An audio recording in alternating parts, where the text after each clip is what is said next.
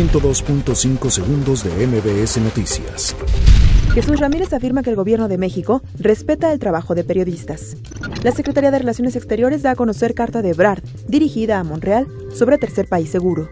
PAN afirma que la Secretaría de Hacienda y Crédito Público debe aclarar uso de 113 mil millones de pesos de ahorros en austeridad. PRD considera una aberración poner a consulta a Ley Bonilla en Baja California. Sin contar con un plan definido, firman convenio para promover cultura en San Lázaro. El gobierno de la Ciudad de México destinará 13 millones de pesos para rehabilitación del Ángel de la Independencia. Balean e incendian oficinas municipales del PRI en San Juan Chamula, Chiapas.